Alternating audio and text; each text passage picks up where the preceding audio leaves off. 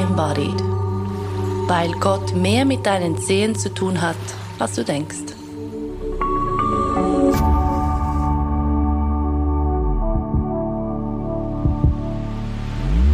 Heute sitze ich in diesem Studio mit Peter Kunz, dem obersten Sufi der Schweiz. Kann man das so sagen? Nein, ich bin Ordensleiter der Mevlevi, also eines islamischen Ordens in der Schweiz. Okay, danke. Ähm, unser Thema ist wie immer in diesem Podcast die Frage danach, wie wir Gott über den Körper oder durch den Körper erfahren können oder uns an diese Erfahrung annähern können. Ähm,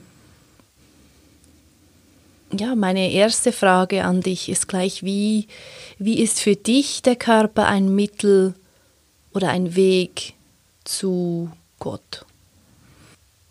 Für uns ist die ganze Schöpfung mit allen Aspekten mögliche Hilfen, um Gottes Nähe zu finden.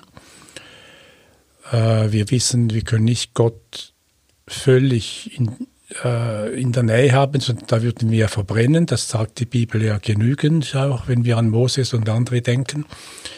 Also wir können nur in eine gewisse Nähe kommen und unser, unsere Sehnsucht drückt sich darin aus, dass wir Gottes Nähe suchen. Einfach einen Schritt weiter zu kommen, immer wieder mal einen kleinen Schritt weiter zu kommen. Und da sind wir aufgefordert, aus, dem, aus der koranischen Überlieferungen alles, was zur Verfügung steht, zu nutzen. Also nicht nur irgendwie unsere Intelligenz, auch die sollen wir nutzen, die Vernunft soll angewandt werden, aber auch den Körper, auch was materiell ist.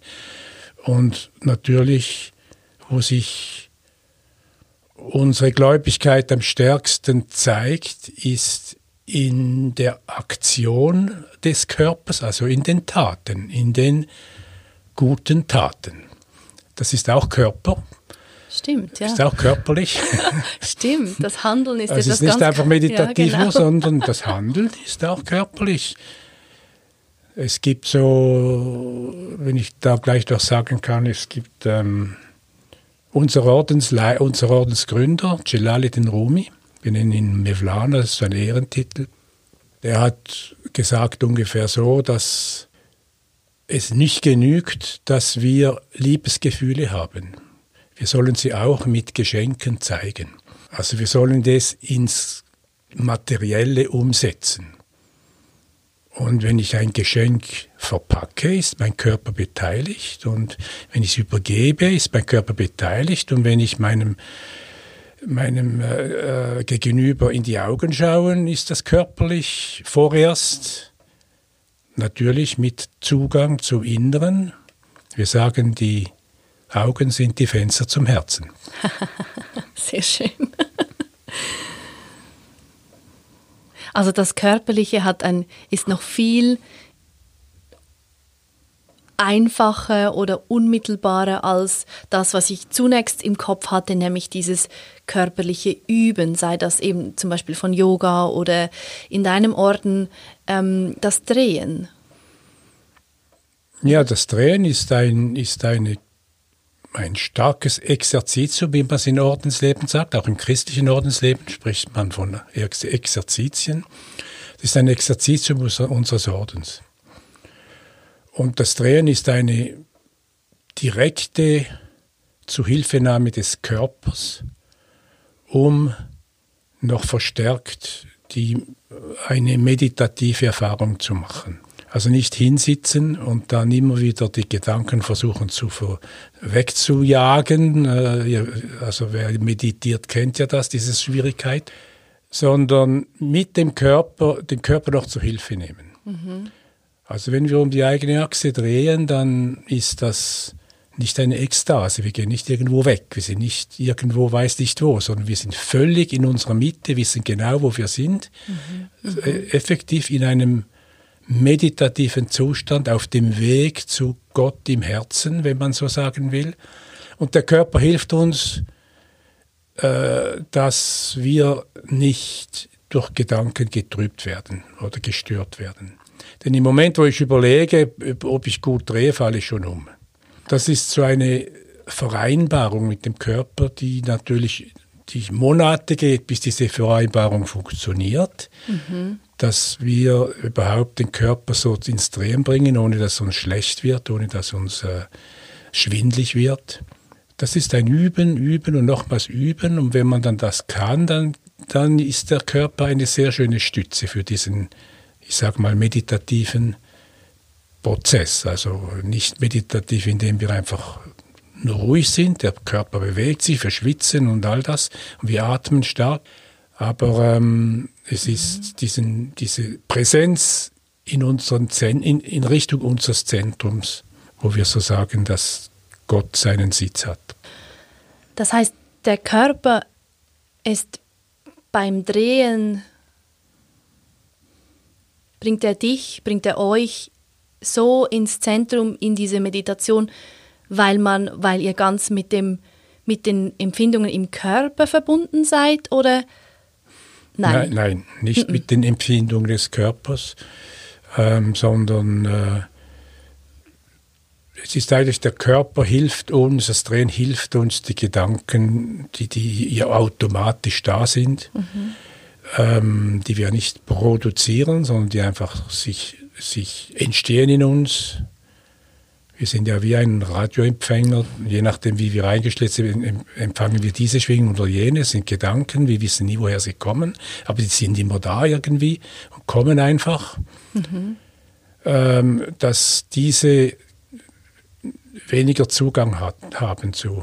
Und das ist wie ein, ein Abschirmen von all diesen Gedankenwellen, die um uns herum sind, die wir natürlicherweise sonst aufnehmen. Mhm. Aber es hat nichts damit zu tun, dass wie die körperlichen, das, das, das Spüren des Körpers stärker ist, wenn ich ihn bewege oder ihn eben drehe. Nein, damit hat es nichts zu tun. Gar nicht. Okay.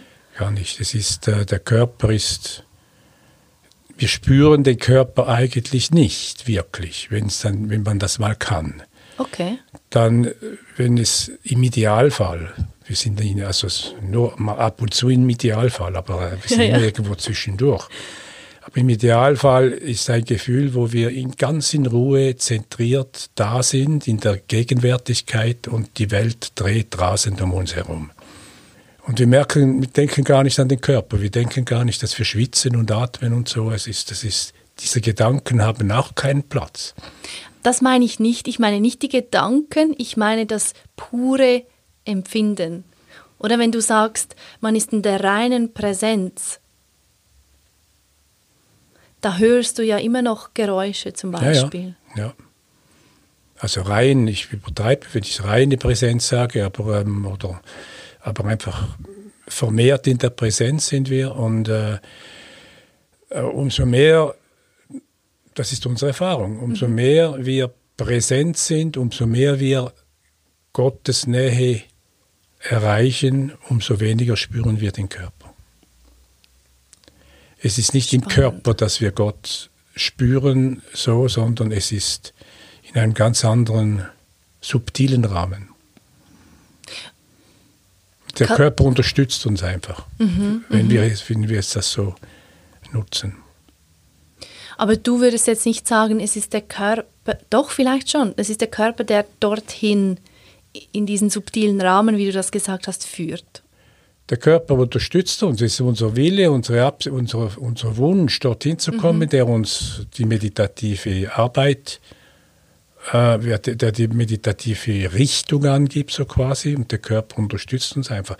Vielleicht kann man das so ein bisschen sehen, wenn ein Extremkletterer da an einer hunderte Meter hohen Wand da hochgeht, dann ist er völlig konzentriert auf seine Griffe. Er merkt nicht den Körper als solchen. Er, er sagt nicht, jetzt spüre ich den, den Wahr, ja, also wenn er weht, wenn er schmerzt schon, aber das sind eins, das sind Störfaktoren aber er, er, er ist völlig in, im, äh, im Prozess des, des Greifens und des Vorwärtskommens und denkt im Idealfall nicht noch an, an die Schmerzen und, und, und an die Anstrengung und seinen Atem und, und so weiter. Außer wenn es dann grenzgängig wird, wenn es dann schwierig wird, dann kommt das dann hervor.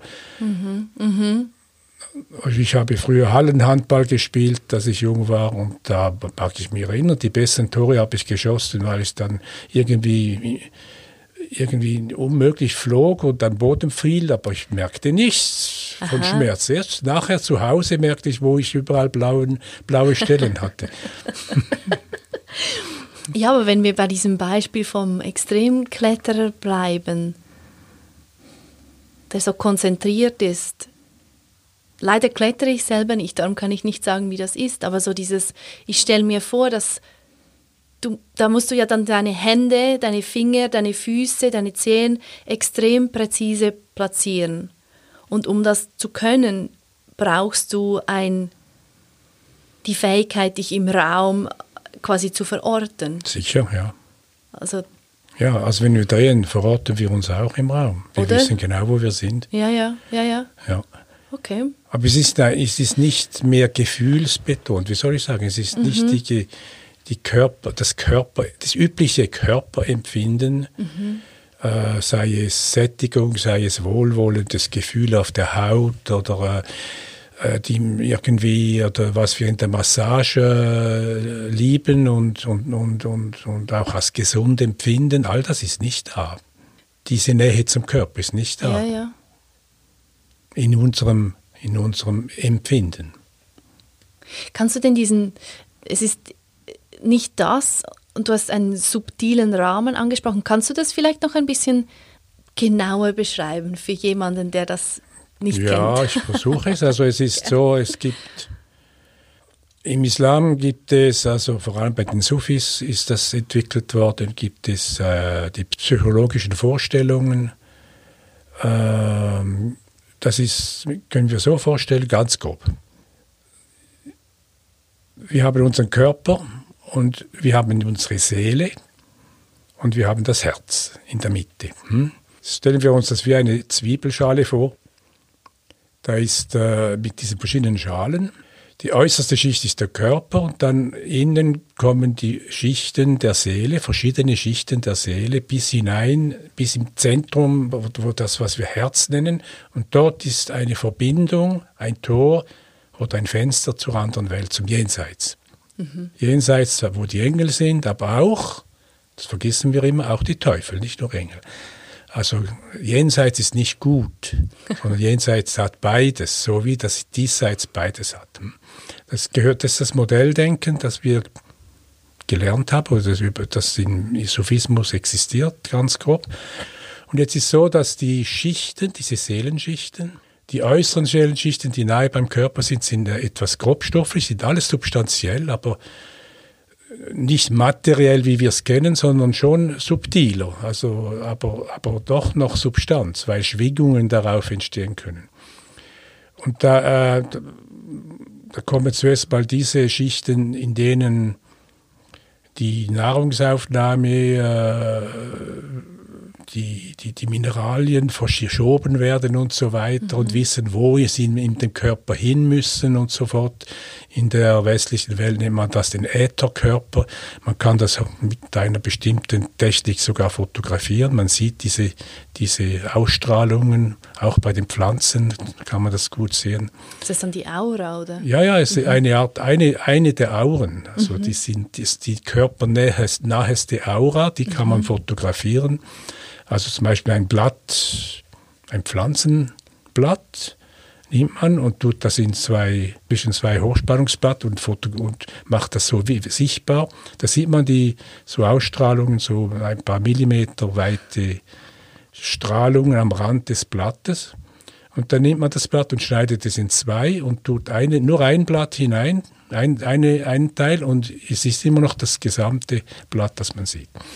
Das heißt, es ist eine feinstoffliche Substanz, die noch existiert, die noch erhalten bleibt. Die geht dann mit der Zeit weg, so nach einer bestimmten Zeit, aber die ist da. Mhm. Und daraus wissen wir auch, dass der Ätherkörper eigentlich die Form des Körpers bestimmt und den Mineralien in, in uns sagt, wohin sie sollen, damit der Körper diese Form hält, hat. Und wenn ich, wenn ich meinen beim in der Küche mein, in meine Finger schneide, dann wissen dank dem Ätherkörper, wissen die Mineralien, dass sie dort wieder auffüllen müssen und das wieder flicken müssen oder? und so weiter. Also das ist die Vorstellung. Und das kennt man auch im Westen, also Theosophen und so kennen das. Mhm. Der Anthroposophen, glaube ich auch. Und da gibt es weit drinnen noch feinstofflicher Körper, das ist auch eine Aura, die geht aber, das nennt sich im Westen die Astralkörper. Der geht etwa eine Armlänge weit, strahlen wir aus. Also wenn wir jetzt da gegenüber einander sitzen, dann mischt sich ein bisschen von deinem Astralkörper mit meinem. Mhm. Und dann je nachdem, was für ein Typ ich bin, wirst du dich wohlfühlen dabei oder weniger wohl. Hm? Und umgekehrt. und umgekehrt, ja klar, ja. Wenn ich mich unwohl fühle, heißt das doch nicht, dass du schlecht bist, sondern das heißt einfach, dass mein Charakter nicht, sich nicht so gut verdeckt mit deinem. Oder? Genau. Aber es ist diese Ausstrahlung, das ist schon eine Schicht tiefer, dort bilden sich die Emotionen, das sind auch Wellen, mhm. wenn man das so sich versucht äh, vorzustellen die auf einer Substanz sich bilden müssen, so wie die Wasserwellen das Wasser brauchen, so brauchen die emotionalen Wellen brauchen auch eine Substanz, das ist dieser, das ist dieser Astralkörper. Und dann weiter drinnen ist der Mentalkörper, das heißt, das ist die Mentalsubstanz, ist noch feinstofflicher, sie ist so feinstofflich, dass sie über die ganze Erde hinausgeht, so wie Radiowellen. Und auf dem Aufgrund von dem kann man zum Beispiel die Telepathie erklären und solche Dinge, wo wir die Gedanken vom anderen aufnehmen können, auch auf, hohe, auf große Distanzen. Mhm, mh. Und dann so wird es immer feinstoffler. Innen reden wir vom inspirierten Seele und dann vom beruhigten Seele. Das sind ganz feinstoffliche ähm, Substanzen, die unsere, in unserer Seele sind, die den Übergang zum Jenseits bilden. Und drinnen im Herzen, so heißt es äh, in der islamischen Tradition, ist eigentlich, finden wir das Göttliche. Mhm. Wir finden im Monotheismus, das ist ja wie Christentum, ist auch Islam, Monotheismus, gibt es zwei Wege, Gott nahe zu kommen. Es gibt eben nach innen, in diese Richtung Herz, und nach außen, indem wir die Transzendenz Gottes erkennen, das, was er uns über Geschehnisse, über Symbole, über irgendetwas, das uns auffällt, sagen will. Oder auch Träume und so weiter vielleicht. Nein, Träume ist vielleicht eher innerlich. Mhm.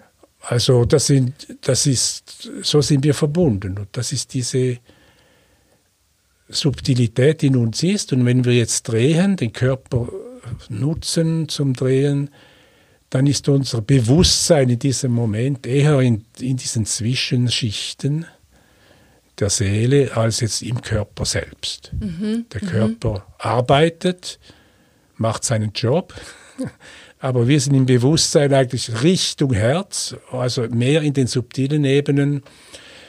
Äh, der Körper hilft uns, dass wir auch nicht in den Gedankensubstanzen äh, äh, noch hängen bleiben, sondern noch weiter hinein uns bewegen, mhm, in das mhm. ganz Subtile von uns, wo das Herz dann schlussendlich anzutreffen ist hilft denn dieses Drehen quasi dabei, wie soll ich sagen, sich ein bisschen aus diesen festen Schichten eben, wie du gesagt hast, zu lösen und so überhaupt erst nach innen zu kommen, weil so im, sage jetzt mal im normalen Alltag als Mensch, der oder die noch nicht so viel von all dem praktiziert, was weiß ich, ist ja, das ist ja alles eher fix. Also man hat einfach einen Körper, der, der ist, wie er ist. Es sind verschiedene Teile und die Gedanken, die scheinen Recht zu haben.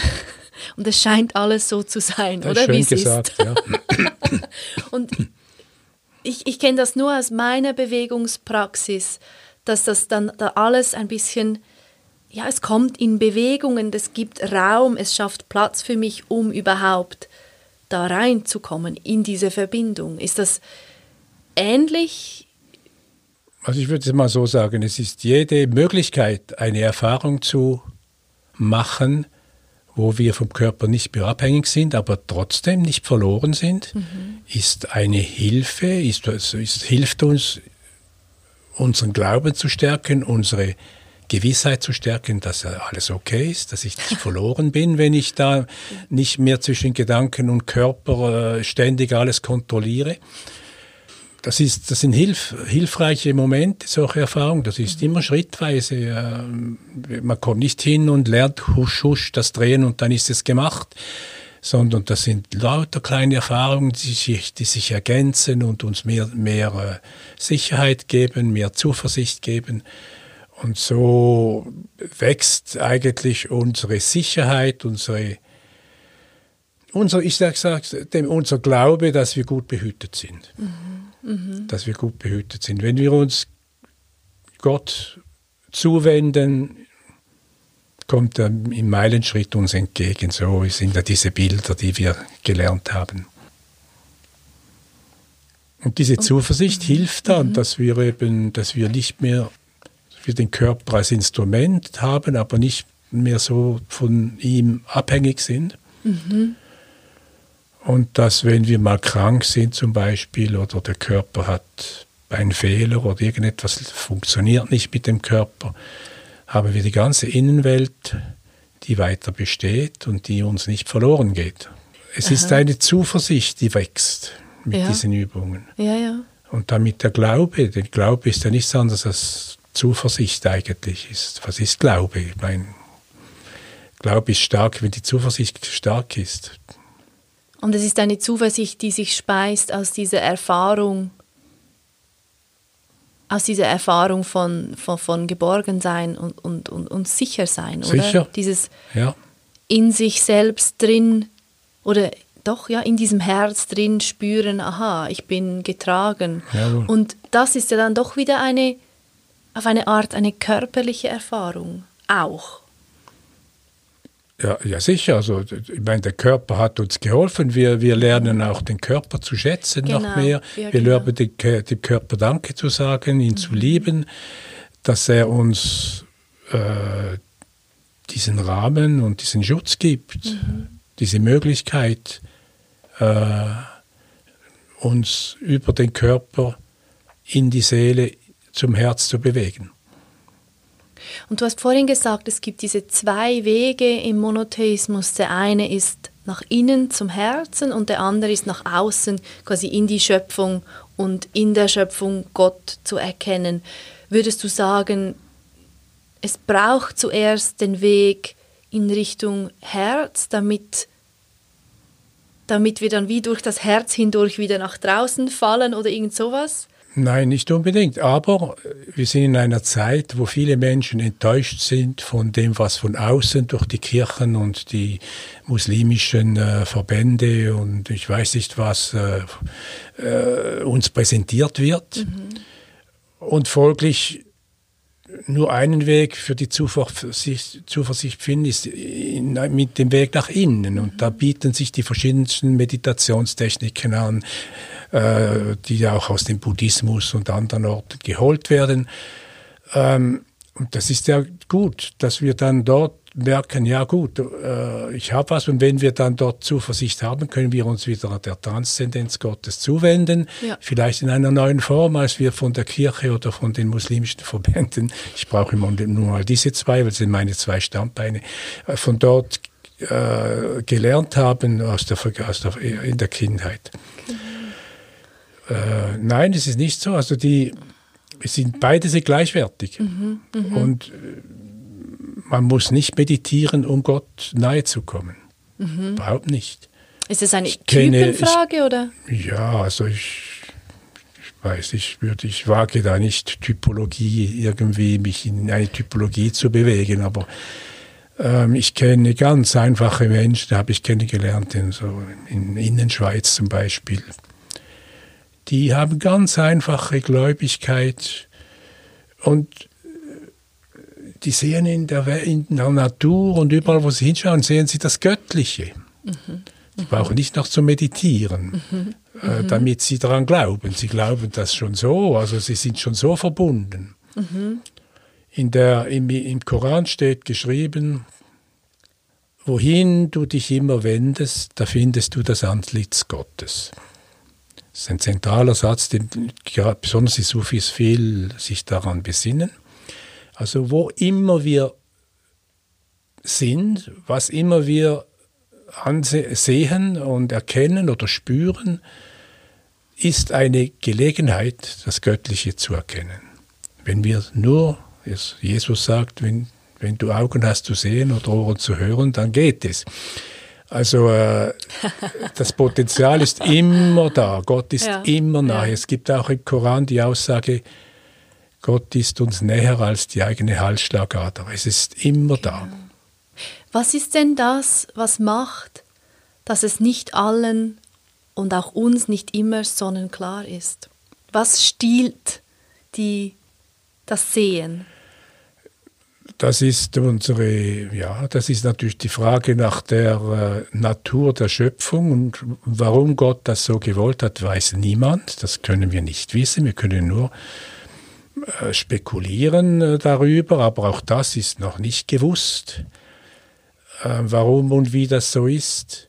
Aber ähm, wir haben als, Adam, als Adam erschaffen wurde, das sind ja alles Bilder, oder? Mhm. Also diese Schöpfungsgeschichte, als Adam erschaffen wurde, hat Gott Adam zum höchsten Geschöpf der Schöpfung deklariert, so quasi. Also im Islam, im Islam ist das sehr stark ausgedrückt, in der Bibel etwas anders, aber also ist auch ausgedrückt, aber auf eine andere subtile Art, weil der Mensch ist das einzige Wesen, das reflektieren kann, das, äh, das unterscheiden kann zwischen was, ich, was, was gut und was nicht gut ist, dass er eine Vernunft aufbauen kann und so fort. Und das ist aber verbunden mit unserer Seele, die immer eine selbstständige, ewige Natur sein will. Also wir, wir haben eine Seele bekommen, die Selbstständigkeit haben will. Also wir haben äh, Tatsache, dass wir reflektieren können, dass wir denken können, uns selbst fühlen können und über uns selbst Gedanken machen können, baut ein Ich-Gefühl auf. Ich bin, ich bin jemand. Und dieses Ich bin-Gefühl will nicht sterben, sondern will wachsen, stark sein, ein starkes Selbstbewusstsein. Es gibt ja Kurse noch und noch, um das aufzubauen. Ähm, das ist die Natur. Und warum Gott das so gemacht hat und, und, und will, dass wir verloren weg von ihm in unserem eigenen Selbstbewusstsein wieder zu ihm finden. Dieser Mechanismus, warum er das wollte, das, das wissen wir nicht wirklich. Aber es ist so, dass wir vom Eingebettetsein als Baby vielleicht langsam eine Persönlichkeit aufbauen mit Hilfe der Eltern und dem Erwachsenwerden. Und diese Persönlichkeit ist ein Entfernen vom Gott, ein Selbstständigsein. Ich bin jemand. Ich, ich, ich und nochmals ich. Also das, was andere und, Traditionen Ego nennen. Ja, also Ego ist, ja, ja, ist, ist das Ego, ja. Das ja. Ego baut sich auf, man kann das. Ähm, mhm. und, ähm, und dann ist der religiöse Weg, ist wieder weg von diesem Ich in einen Bezug zum Göttlichen zu kommen und ne, Gottes Nähe zu finden. Mhm. Und Gottes Nähe bedeutet, dass dieses Ich sterben muss. Angelius Silesius, um ihn zu, zu nennen, oder? Der hat ja gesagt, also unter anderem, andere haben es auch gesagt, wer nicht stirbt, bevor er stirbt, verdirbt, wenn er stirbt.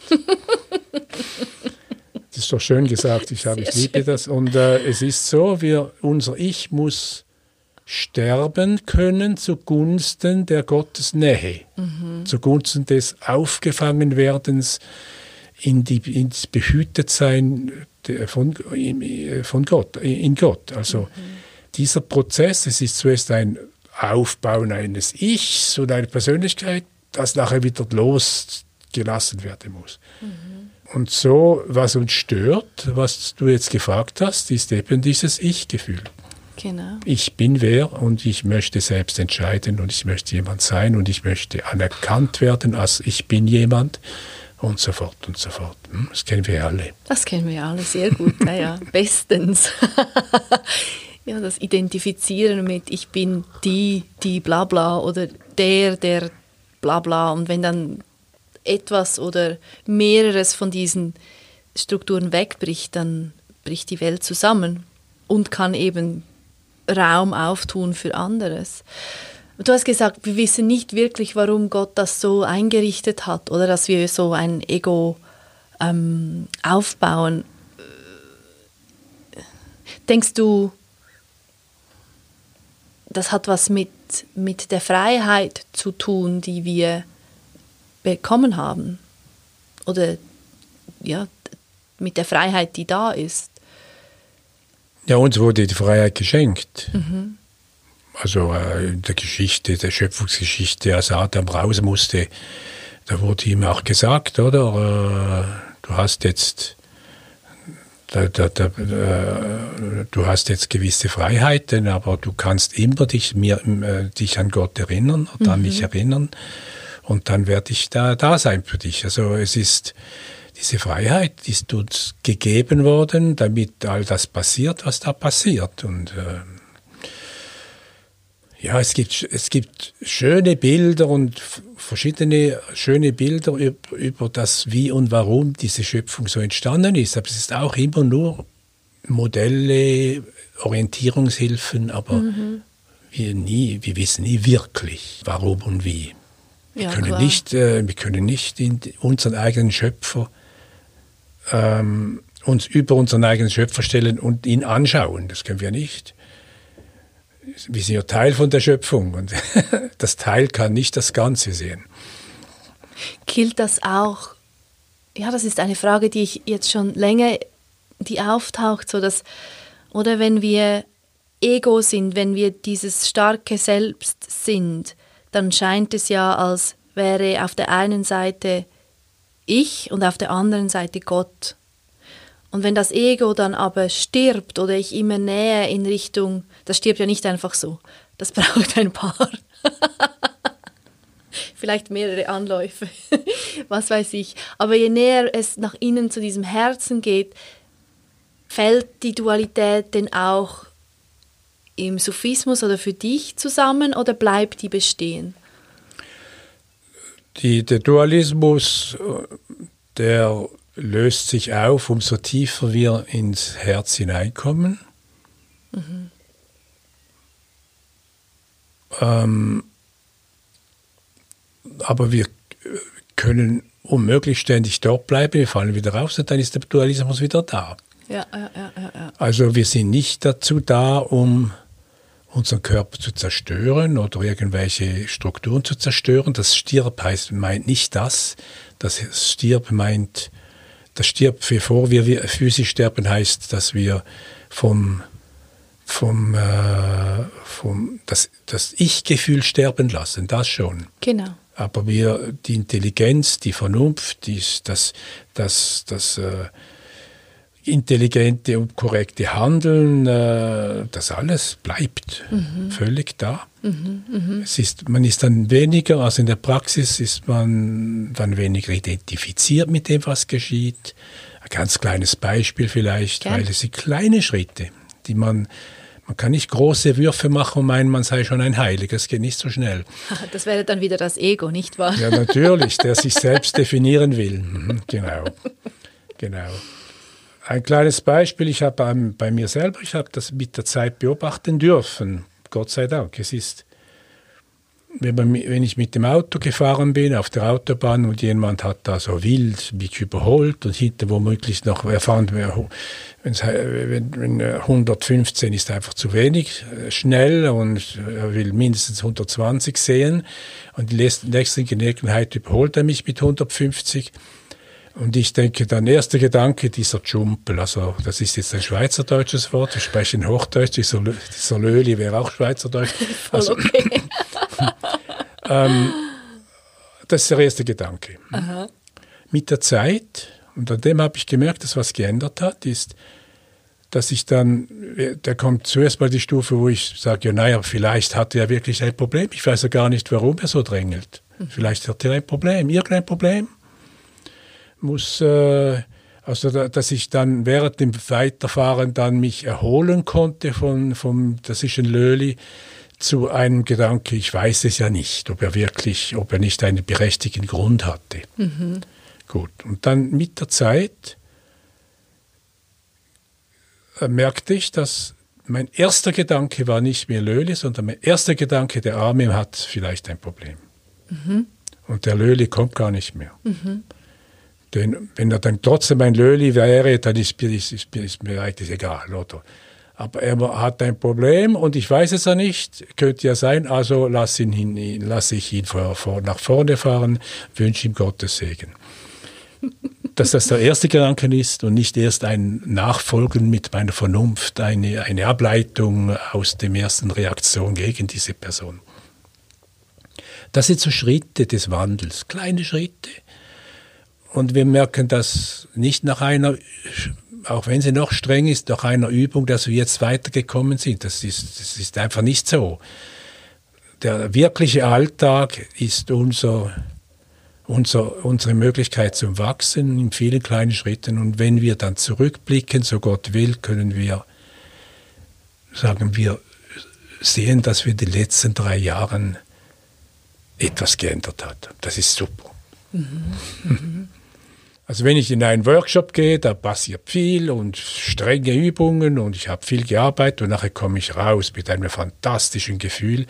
Das ist es noch nicht. Es hat zwar was gebracht, aber das, was es wirklich gebracht hat, kann ich noch nicht feststellen. Das gute Gefühl, dass ich viel geleistet habe, ist noch Ego, noch viel Ego. Das Gefühl, ich bin nun spirituell vorwärts gekommen. Das ist nie so. Auch nach dem stärksten Yoga-Übung oder nach dem stärksten äh, Dreh, Drehritual ja, ja. oder nach dem stärksten. Es ist ein schönes Erlebnis und wir sagen mhm. Danke, aber dann kommt der Alltag, wir fallen wieder zurück genau. in das Übliche. Aber etwas hat, es hat sich schon gelohnt, aber wir merken es dann vielleicht einmal später, dass die vielen Male, dass wir etwas gemacht haben, dass sich das summiert hat zu mhm. etwas, das wir messen können. Mhm.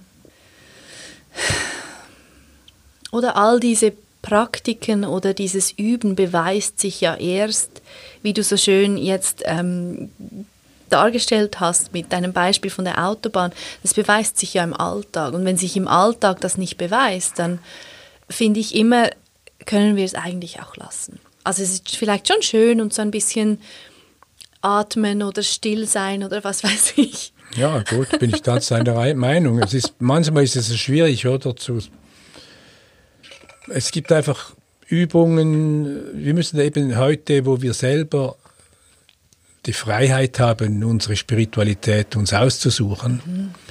ist das sehr, wir sind, die meisten Menschen sind überfordert damit. Wir sind eigentlich, es ist sehr schwierig, seinen, seinen Weg zu definieren und zu finden. Mhm. Das kann man auch nicht einfach kurz mal anschauen und sagen, das ist, das ist jetzt mein Weg.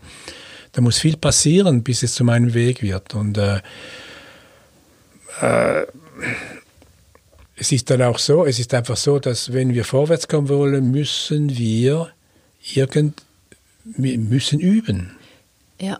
Und die Übungen müssen sich repetieren und nochmals und nochmals und nochmals. Und darum sind, kennen wir im Islam die fünf täglichen Gebete. Das ist mhm. fünfmal am Tag Stopp sagen und sich dem Göttlichen zuwenden.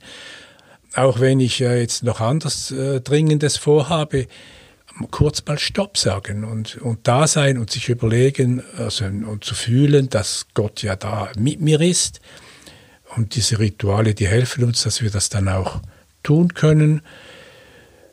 Die Tradition, also die, die üblichen muslimischen Vorstellungen sind, dass man das, das ist Pflicht, man muss es. Die Pflicht hilft uns, dass, dass wir es dann auch machen. Und erst wenn wir es machen, kann es eventuell etwas bringen und so fort. Also mhm. es ist dieses Repetitive. Mhm. Und das ist in jeder Religion ist das Repetitive da. Genau. Und im Repetitiven gibt es eine Chance, dass wir etwas in uns sich transformiert, genau. sich ändert. Ja, eine Chance, wie du sagst. Das reine Machen an sich tut ja noch nichts. Nein, also machen, was heißt machen? Ich meine, ich kann es sind ja, es sind ja Prozesse, die wir nicht mit unserem Ego kontrollieren können, mhm. sonst ist es die, sonst ist es genau. etwas Konstruiertes. Ja, ja. Und darum bin ich ein, ein Fan von bestehenden Traditionen, die sich bewährt haben, denn da muss ich nicht noch lange ausprobieren, ob eine Übung äh, ein, äh, erfolgreich sein kann. Aha. Also ich empfehle allen Menschen, die sie einen, ihren Weg suchen, zuerst mal bei allem, was schon existiert, was Tradition hat, zu suchen. Und nur wenn das alles katastrophal ist, nur dann allenfalls etwas neu erfundenes sich zuwenden. Aber es gibt so viele Werte, so viele Praxiserfahrungen, die sich angesammelt haben in den traditionellen Religionen, dass ich schade finde, wenn man das nicht nutzt. Mhm. Mhm. Magst du mal ein bisschen von deinem Weg erzählen, wie du jetzt dorthin gekommen bist, wo du heute bist? Ja, das ist äh, ganz, es ist kein Vorbild, was ich gelebt habe, sondern es ist ein, mein persönlicher profaner Weg, der mich dorthin gebracht hat.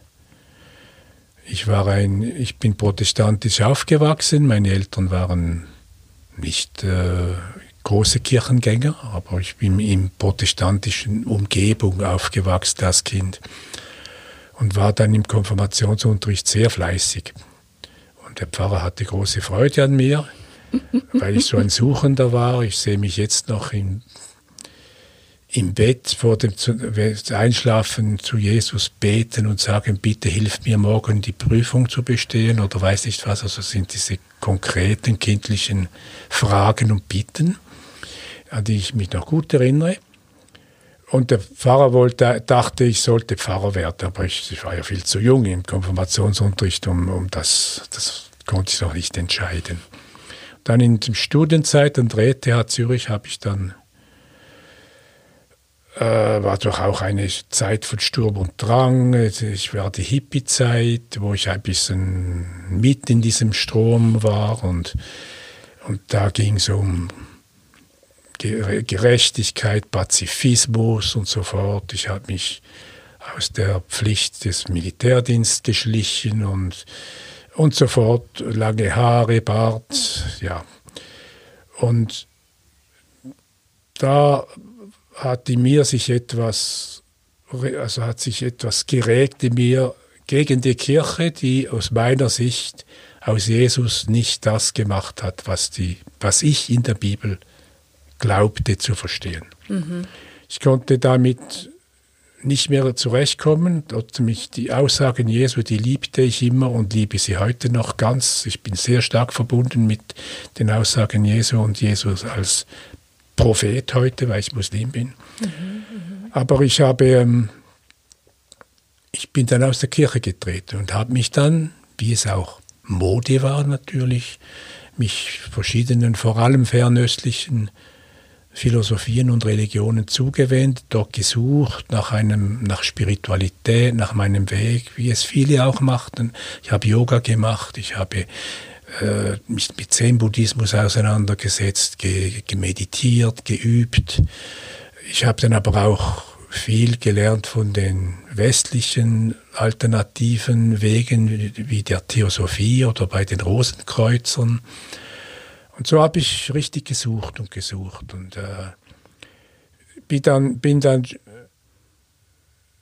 ich, ich habe viel Positives gelernt, vor allem was aus dem fernen Osten kam. Äh, vor allem, dass alles schlussendlich in einer Einheit, die wir nicht völlig verstehen können, aber in einer letztendlichen Einheit verbunden ist. Mhm. Und dass immer darauf hingewiesen wird. Und dann habe ich durch meine erste Frau den Islam kennengelernt und habe dann, ich habe nie gedacht, das überhaupt anzuschauen. Durch diese Heirat bin ich darauf gestoßen. Und was habe ich da gefunden? Ich habe dort im Vertiefen des, der koranischen äh, Botschaft, habe ich das, was ich so mochte in den fernöstlichen Philosophien, die das immer wieder zurückerinnern an die Einheit des ganzen allen Seins, mhm. ist dort ganz stark vertreten, immer wieder repetiert.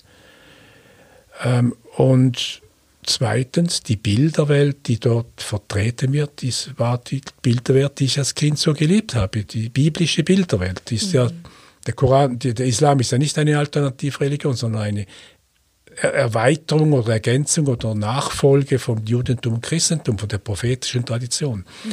Also ich habe das wieder gefunden. Und so habe ich dann mich sehr schnell wohlgefühlt darin. Ich habe deswegen, äh, mein, ich habe nicht äh, fanatisch, äh, bin ich nicht in, in, die Moscheen gesprungen und so weiter, sondern ich habe einfach ähm, mich dort hinein versenkt und konnte dann auch mich dazu mir selbst gegenüber bekennen, dass ich, Muslim, dass ich mich als Muslim fühle und dann habe ich beruflich habe ich viel mit dem Mittleren Osten zu tun gehabt und konnte dann auch konkret den Islam kennenlernen. Also ich musste viel reisen im Mittleren Osten reisen und, und so bin ich hineingewachsen in, diesen, in den Islam. Ich war ein Muslim, äh, nicht auffallend, habe es auch niemandem erzählen müssen. Und dann habe ich dann später zusammen mit meiner jetzigen Frau, mit einer zweiten Frau, habe ich, habe ich dann die Mystik des Islams gefunden, also die, das, was wir unter Sufismus so etwas zusammenfassen im Westen. Und, und äh, indem ich auf die Tradition der Mevlevi, wo ich heute drin bin, gestoßen bin und, und dann bin ich dort hineingewachsen. Dann, hat, dann hat sich noch ein, meine Liebe zum Islam noch verstärkt. Mhm. In dieser Form, wo die wo die äh, Infrage stellt, das Infragestellen erlaubt ist, wo das, das äh, vertiefte Suchen im Rahmen des Islams erlaubt ist, wo gewisse Freiheiten sind, die wir im Westen benötigen für die Religiosität. Und so bin ich dort dann hineingewachsen und später äh, wurde mir dann die Würde eines Scheichs geschenkt, also als ich dann Jahre später und äh, mit der Bitte, dass ich in der Schweiz eine Gruppe bilde. Mhm. Und so hat es begonnen. Also ich äh, seit über fünf, ja, etwa 25 Jahren führe ich eine Gruppe in der Schweiz. Und seit 25 Jahren übst du in dieser Form oder ja, noch länger? Ja. Und, zum, und das Üben ist was was der Islam, der traditionelle Islam bietet, ist ein, die Basis und da kommt zusätzliche Exerzitien. Das ist wie in, in der christlichen Welt das christliche, äh, der christliche Glauben als Basis und dann zusätzliche Exerzitien, je nachdem, in welchem Orden man ist. Ja, ja, ja. So ist das auch bei uns. Aber etwas, was zum Beispiel im Protestantismus, in dem du ja auch aufgewachsen bist, äh, eigentlich komplett fehlt, oder? Dieses, dieses Üben oder Exerzitien. Ja, das ist äh, ja, bedauerlich, finde ja, ich. Find ich ähm, und ich glaube, da ist äh, mit der vielleicht notwendigen Reaktion damals, dass der Protestantismus führte, das musste eine starke Gegenbewegung sein und, und irgendwo hat man dann vielleicht gewisse Dinge über den Haufen geworfen, die halt von großem Wert sein könnten. Mhm, mh. Und äh, ich, ich rufe, aber nicht nur bei den Protestanten, auch bei Katholiken rufe ich immer auf, nehmt eure Rituale ernst. Nutzt die Rituale, denn ein Ritual ist ein Arbeiten mit Körper. Ja, ja. Ist ein, ein Arbeiten mit Raum und Zeit. Ist ein Arrangement von von materiellem, inklusive Körper, das in gewissen Abläufen dann eine Wirkung erzeugt, die uns unterstützt. Mhm. Mhm. Nehmt die Rituale ernst. Äh, äh, ja, findet Freude an Rituellem, das ist, rufe ich immer wieder dazu mhm. auf. Es ist ja so, dass man natürlich sagt, ja, aber all diese Rituale, das macht man ja alles automatisch, das bringt doch nichts. Ganz das genau. stimmt nicht. Aha. Das stimmt einfach nicht. Auch wenn ich ein Ritual gedankenlos gemacht habe, hat es eine Wirkung gehabt. Wirklich? Ja, ja. Einfach, wir haben es nicht gemerkt. Aber das, es bringt doch viel mehr oder es ist, kann sich noch viel mehr ausbreiten und, und wirken, wenn wir wenn wir tatsächlich da sind. Ja, das ist schon Oder? so. Also, ist schon so. Aber schon es ist nicht null. Okay.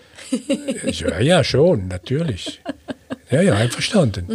Mhm, mhm, mhm. Also jetzt bei uns, wir haben die fünf, äh, die rituellen Gebete, die sind gewisse Abläufe und die kennen wir so gut, dass man dann während dem Ablauf plötzlich merkt, ah ja, ich bin ja am Beten, oder? Ich bin gar nicht wirklich da, sondern irgendwo anders während ja. dem Gebet. Das ist normaler Alltagszustand von, ja, ja. von, wenn man das so, wenn man nicht, äh, ja, wenn man nicht bei der Sache ist. Aber es hat trotzdem ein, etwas bleibt trotzdem da. Ja, ja. ja es bleibt trotzdem etwas hängen, dass wir, dass wir äh, eben nicht, nicht so spüren, dass, äh, nicht spüren können und vielleicht spüren, wenn wir präsent sind dabei. Ja. Und dann äh, ist auch mehr Freude da und es ist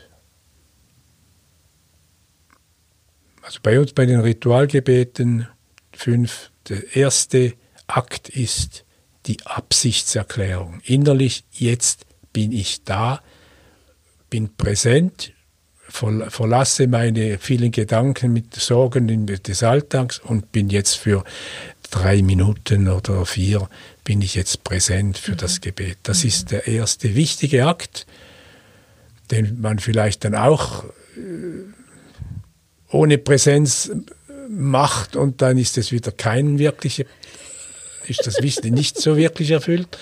Aber eigentlich ist die Meinung, dass wir uns bemühen, präsent zu sein. Präsent zu sein, ja. Ja, ja. ja. Und das verlangt ja auch einiges an Übung, oder? Immer wieder, immer wieder zurückzukommen. So, okay, ich bin jetzt wirklich da. Natürlich. In ja. meinem Körper. Ja. Und ist es, du hast ganz am Anfang hast du gesagt, ähm, beim Drehen ist es keine Ekstase, ihr seid total präsent. Das finde ich eine ganz, ganz wichtige, ein wichtiger Hinweis, weil vieles vom Üben in verschiedenen Traditionen, verschiedenen Formen, bla bla bla, ähm, will ja oder denkt, Trance oder Ekstase sei das Eigentliche, aber nein. Nein, das ist, Ekstase ist eine gefährliche Sache. Mhm, mh, mh. Diese Welt ist nicht ungefährlich.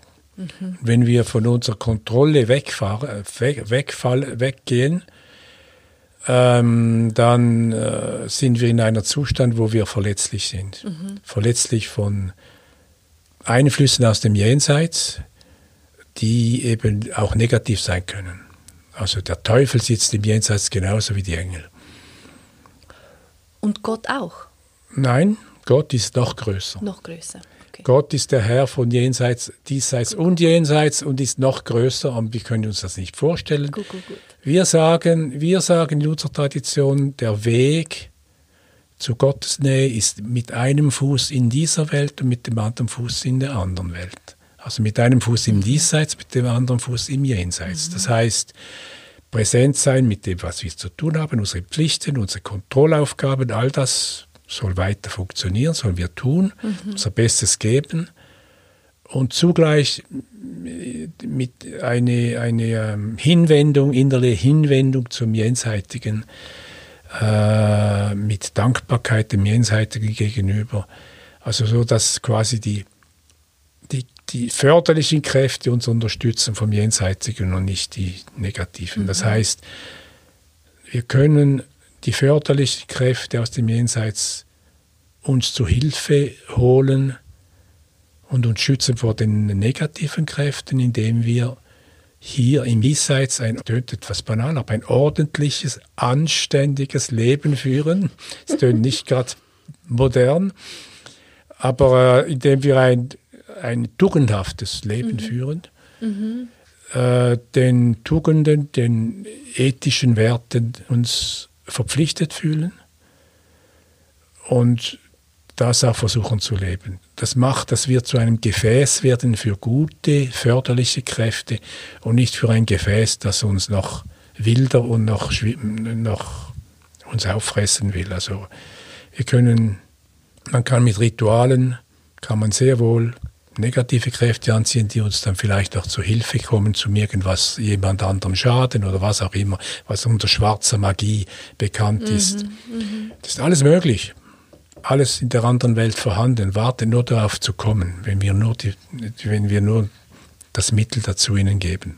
Aber dieser eine Fuß im Diesseits klingt für mich auch nach einem verwurzelt bleiben. Ja, absolut. Hier und jetzt Natürlich. und nicht abzuhauen Jawohl, in eine andere absolut. Welt und da nur mit den Engeln oder Teufeln herumzuhängen. Darum ist Religion, ist Religion, das heißt ein System, eine Religion für mich ist ein System der Orientierung erstens einmal, dass wir uns äh, eine gewisse Vorstellung eines Weges uns machen können und dem nachgehen können. Und zweitens ist Religion ein Schutz. Das Rituelle der Religion schützt uns davor, dass wir nicht in Negatives abfahren. Also wir können im religiösen Rahmen, können wir geschützt loslassen von unserer Kontrolle. Also wenn ich, ich, man kann durchaus Erlebnisse haben im Religiösen, das nach Ekstase aussieht, weil, weil ich nicht mehr in Kontrolle bin, selbst über mich selbst. Für mich kein Problem, weil es geschieht im Rahmen einer Gläubigkeit, die den Schutz gibt, Ja, ja, ja, ja. die geschützt wird. Das heißt, es passieren, es kommen förderliche Kräfte aus dem Jenseits, engelhafte kann man ja dem auch sagen, oder? Und nicht teuflische. Ekstase im Sinne von nicht mehr meine Kontrolle über mich haben, muss nicht schlecht sein. Aber es muss im richtigen Rahmen sein, dass es, dass es mich in die förderliche Sich- Richtung bringt. Ja. Irgendwie erinnert mich das jetzt wieder an das Blatt, das du erwähnt hast, wenn man das teilt und man sieht, was war das, der Astralkörper vom Blatt, immer noch dieses, dieses Licht.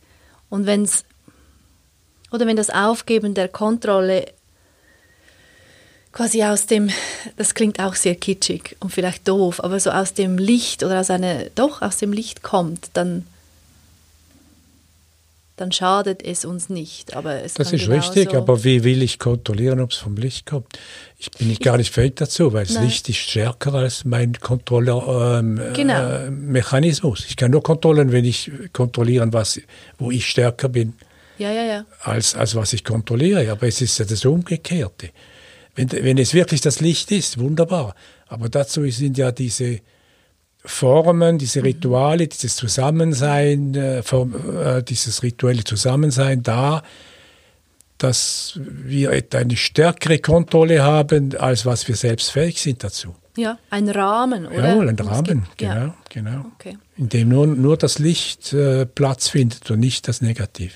Da, dafür muss man, ich weiß nicht, ob du das auch machst oder ob das auch eine Praxis ist, aber dafür kann man oder muss man ähm, ab und zu auch dem anderen sagen, es soll jetzt bitte abhauen. Das Absolut. auch immer wieder aus Räumen, aus dem eigenen, aus den eigenen Schichten. Absolut.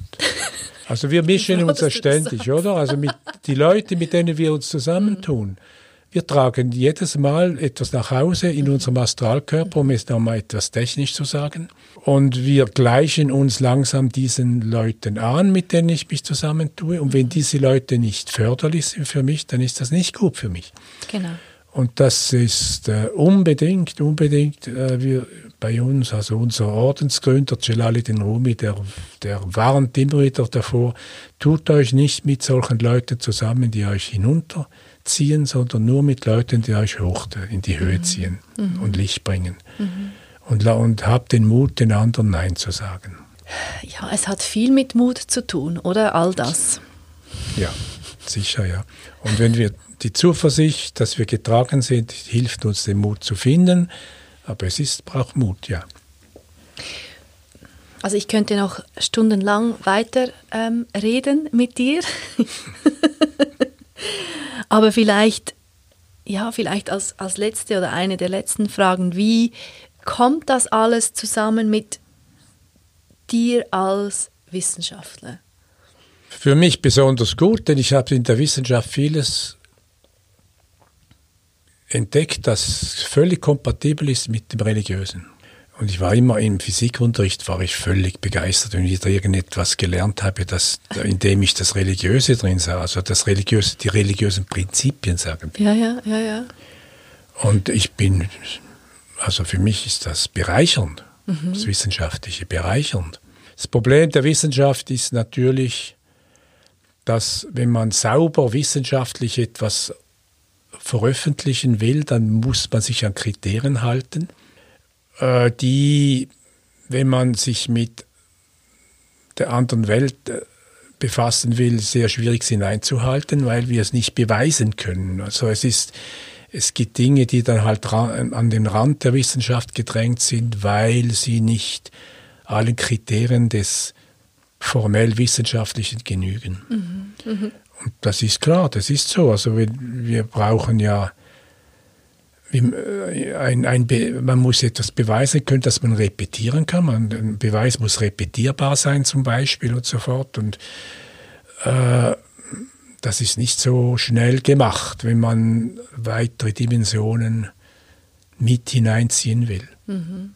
Aber es gibt Grenzen der Physik, die aus meiner Sicht, und einige Physiker haben das auch dargelegt, die nur überwunden werden können, wenn wir eine höhere Dimension akzeptieren, dass die existiert. Aber das ist auch alles noch nicht unbedingt bewiesen. Es ist einfach rechnerisch, wird dargestellt, dass man gewisse Zusammenhänge hinkriegt, wenn man höhere Dimensionen akzeptiert.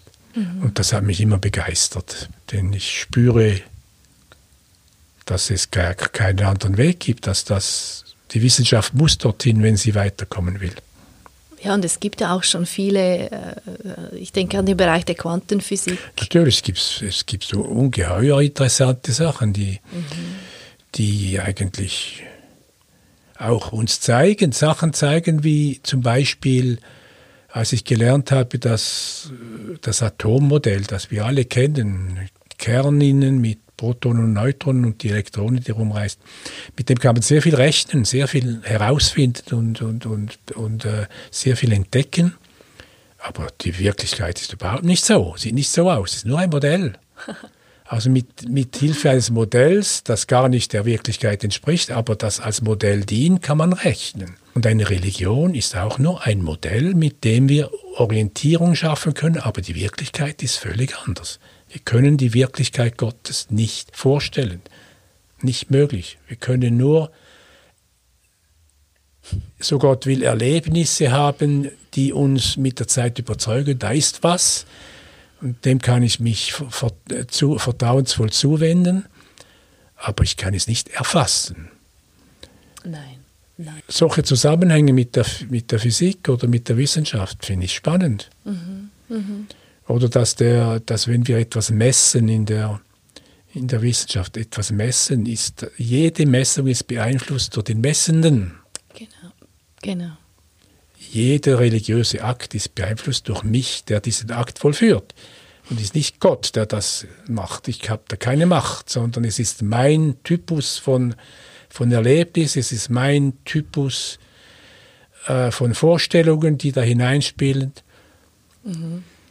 Und so hat jeder Mensch hat seine Orientierung, die vielleicht eben mit Hilfe einer Religion sich bildet in uns, aber jeder Mensch ist individuell mhm. ein bisschen verschieden. Mhm. Ja, und alles, was so fix scheint, wie zum Beispiel ein Tisch oder ein Mensch oder eine Religion, wenn man so ganz, ganz, ganz nah dran geht oder reingeht oder ich weiß nicht, wie man dem sagen will, es wird alles ein bisschen weniger fix. Ja, ja. Oder? Also, sicher, sicher. Ja, ja, ja schon. Also ein, ein, das Atom ist praktisch das Atommodell. Das Atommodell ist ja, der größte Teil des Atoms ist ja Leerraum, leerer Raum, Eben. sogenannter leerer Raum. Das heißt, dieser Tisch besteht aus lauter Atomen. Das ist, heißt, 99,99 äh, Prozent von diesem Tisch ist leerer Raum. Genau. Genau. Also wir, aber wir sehen es nicht. Für uns sieht das nach fix und hart und fest aus. Dabei ist da ganz andere Strukturen, die das zu Aha. diesem Vorstellung von fix und fest bringt. Und auch das kann man in der Physik, in der Wissenschaft lernen und Rückschlüsse machen der Glaubwürdigkeit für die Religion. Kann man. Absolut. Das finde ich ja. spannend. Mhm. Danke vielmals. Gern geschehen. RefLab